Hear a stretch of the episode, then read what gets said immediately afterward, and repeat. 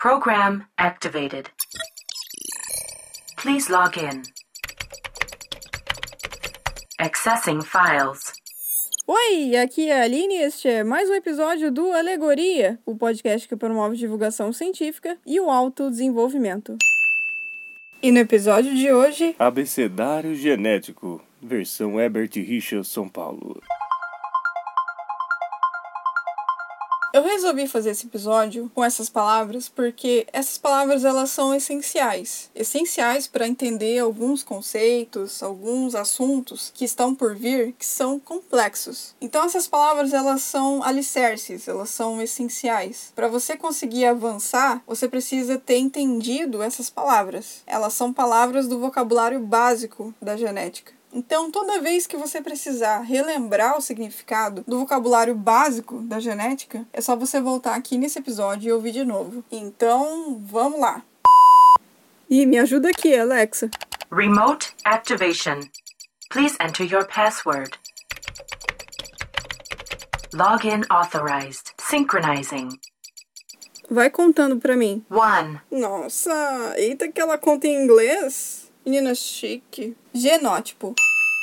O genótipo é o material genético de um indivíduo. 2. Fenótipo. Alexa, o que é fenótipo? O fenótipo são as características observáveis ou caracteres de um organismo ou população. O fenótipo resulta da expressão dos genes do organismo, da influência de fatores ambientais e da possível interação entre os dois. 3. Gene. O gene é uma sequência específica de nucleotídeos de um material genético. Se o material genético for DNA, os nucleotídeos são adenina, timina, citosina e guanina. Se o material genético for RNA, os nucleotídeos vão ser adenina, uracila, citosina e guanina. 4. Alelo.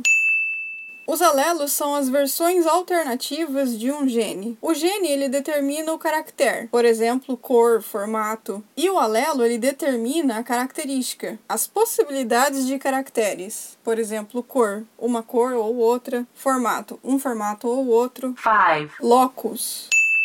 Cada alelo e cada gene está num lugar específico do DNA ou do RNA. Esse lugar se chama locus. 6. Genoma. O conjunto de todos os genes de um indivíduo se chama genoma. 7. Cromossomo.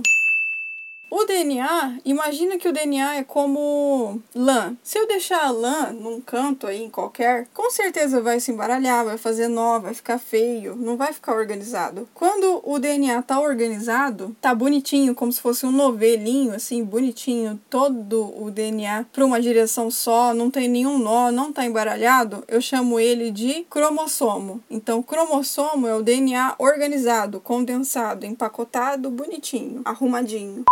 E eu vou parar por aqui. Espero que vocês tenham gostado do episódio de hoje. Não se esqueçam de nos seguir nas redes sociais. E Alexa, fecha a lojinha e vambora! Data transfer complete. Program terminated.